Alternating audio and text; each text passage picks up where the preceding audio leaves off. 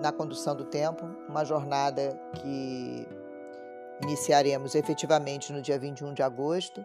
Estamos desfrutando do, da leitura do livro dos Quatro Compromissos de Dom Miguel Ruiz, onde eh, estamos interiorizando esses quatro compromissos. Já lemos início, a razão de organizar o nosso mitote e agora nós vamos falar do segundo compromisso. Não leve nada para o lado pessoal. Na verdade, os três compromissos seguintes se originam do primeiro. Segundo deles é não leve nada para o lado pessoal. O que quer que aconteça com você, não tome como pessoal. Usando o exemplo já mencionado, se eu a vejo na rua e digo você é uma estúpida, sem conhecê-la, eu não estou falando de você, eu estou falando de mim. Se levar para o lado pessoal, talvez você acredite que é uma estúpida. Talvez possa até dizer isso para si mesmo. Como ele sabe? Será que ela é clarividente? Ou todos percebem, é tão claro que não passo de uma estúpida? Você leva tudo para o lado pessoal porque concorda com o que está sendo dito. Assim que concorda, o veneno passa através de você e aprende no sonho do inferno.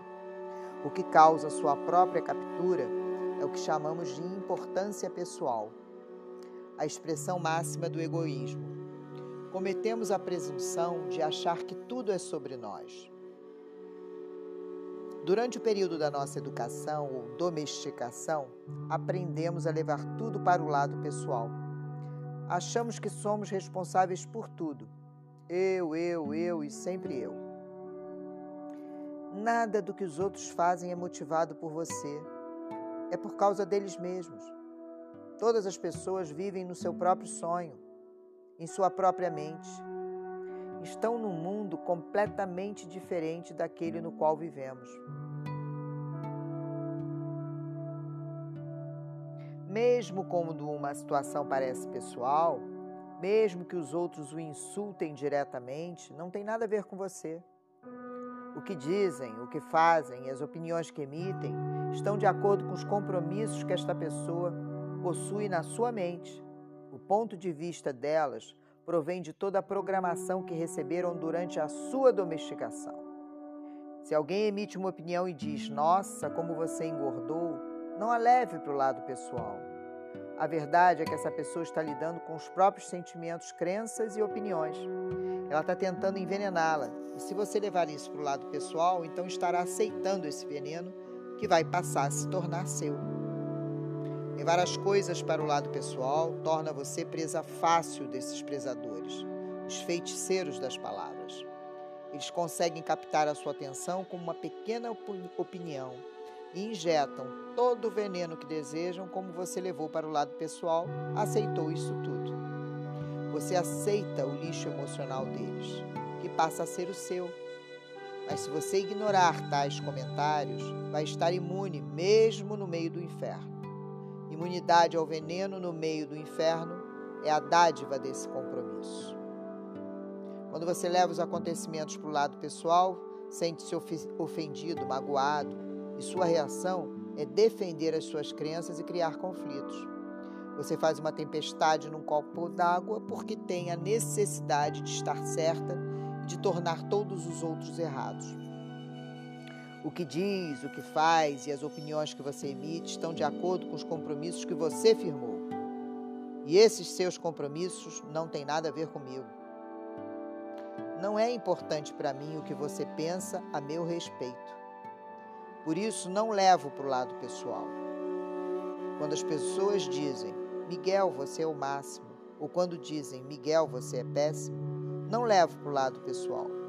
Sei que quando estiverem felizes vão me dizer: Miguel, você é um anjo. Mas quando estiverem zangadas, provavelmente irão me dizer: Miguel, você é nojento. Como pode dizer uma coisa dessas? Nada pode me afetar porque eu sei o que sou. Não tenho a necessidade de ser aceito. Não preciso ter alguém dizendo: Nossa, como você é bom, ou como ousa dizer de mim uma coisa dessas. Eu não levo as coisas para o lado pessoal. O que quer que você pense, como quer que você sinta, eu sei que é o problema é seu e não meu. É a forma como você vê o mundo. Não se trata de nada pessoal. Você está lidando é consigo mesmo, não comigo. Os outros vão ter outra opinião de acordo com seu sistema de crenças. Portanto, nada do que pense a meu respeito corresponde a mim, mas a eles.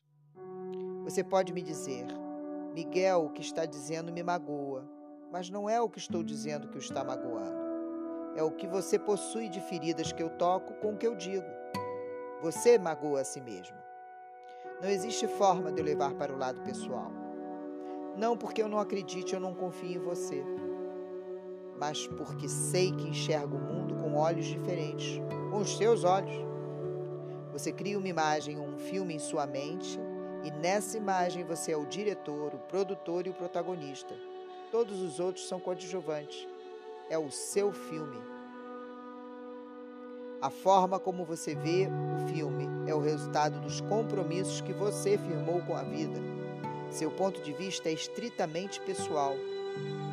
Não é a verdade de ninguém, e sim a sua. Então, se você fica bravo comigo, sei que está lidando é consigo mesmo. Sou uma desculpa para você se irritar. E você fica bravo porque está lidando com o seu medo. Se não está com medo, não existe motivo para você se irritar comigo. Se você não tem medo, não há motivo para você me odiar. Se você não tem medo, não há motivo para você sentir ciúme ou tristeza. O que quer que as pessoas façam, sintam, pensem ou digam, nunca leve para o lado pessoal. Se disserem como você é maravilhoso, não estão dizendo por sua causa. Você sabe que você é maravilhoso. Não é necessário acreditar quando as pessoas dizem que você é maravilhoso. Não leve nada para o lado pessoal. Mesmo se alguém pegou uma arma e deu um tiro na sua cabeça, não foi pessoal. Até nessa situação extrema. A opinião que você faz de si mesmo pode não ser verdadeira, portanto, não há necessidade de levar para o lado pessoal tudo que você escuta em sua própria mente. A mente possui a capacidade de falar consigo mesma, mas também tem a capacidade de ouvir informações de outros reinos.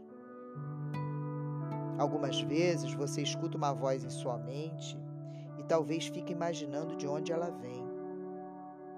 A voz pode ter vindo de uma outra realidade na qual os seres humanos são muito semelhantes à mente humana. Os toltecas chamam esses seres de aliados. Na Europa, África e Índia são chamados de deuses. Nossa mente também existe no nível dos deuses. Ela vive nessa realidade e pode percebê-la. A mente vê com os olhos e percebe essa realidade em estado de vigília. Mas ela também vê e percebe sem os olhos, embora a razão raramente se dê conta desta percepção. A mente vive em mais de uma dimensão. Existem ocasiões em que você tem ideias que não se originaram em sua mente, mas as está percebendo como sua mente. A mente também pode falar e escutar. Ela é dividida exatamente como seu corpo. Assim como você pode dizer: penso numa das mãos e posso sacudir e sentir minha outra mão. A mente também pode dizer para si mesma: parte dela está falando e a outra está escutando. Torna-se um grande problema quando milhares de partes de sua mente estão falando ao mesmo tempo Chamamos isso de mitote, lembra? O mitote pode ser comparado a um grande supermercado, onde milhares de pessoas estão falando e se negociando ao mesmo tempo. Cada uma tem pensamentos e sentimentos diferentes. Cada uma tem um ponto de vista diferente. A programação mental, todos os compromissos assumidos, não são necessariamente compatíveis uns com os outros. Cada compromisso se comporta como um ser humano separado. Possui a sua própria personalidade e a sua própria voz. quando entram em conflito, provocam uma grande guerra na sua mente. O mitote é o motivo pelo qual os humanos mal sabem o que querem, como querem ou quando querem. Vivem confusos e desorientados porque existem partes da mente que desejam uma coisa e outras que desejam exatamente o oposto. Algumas dessas partes não concordam com certos pensamentos e ações que são tolerados por uma outra parte da mente. Todos esses pequenos seres criam um conflito interior porque estão vivos e possuem voz própria. Somente fazendo um inventário de nossos compromissos é que poderemos descobrir quais são esses conflitos e, mais tarde, ordenar o caos do mitote. Um parêntese aqui para a importância da leitura desse livro no seguinte, no seguinte item: saber fazer um inventário dos nossos compromissos, que a partir dele vamos descobrir os nossos conflitos e mais tarde ordenar o caos do nosso mitote. É a nossa agenda, é a nossa condução do tempo, colocando ordem no nosso mitote, silenciando e ordenando tudo que é conversado dentro da nossa mente e sentido pelo nosso coração. Encerro aqui a leitura e a escuta número 6 para deixar com vocês a possibilidade de escreverem sobre as agendas de vocês nos próximos três dias. Planilhem, escrevam sobre o que vocês pretendem fazer nos próximos três dias, seja no pessoal, no profissional, enfim. Depois, mais três dias. E no final de nove dias, nós vamos ver quais são o inventário, os, ou melhor, qual é o inventário de nossos compromissos. E aí poder descobrir os nossos conflitos.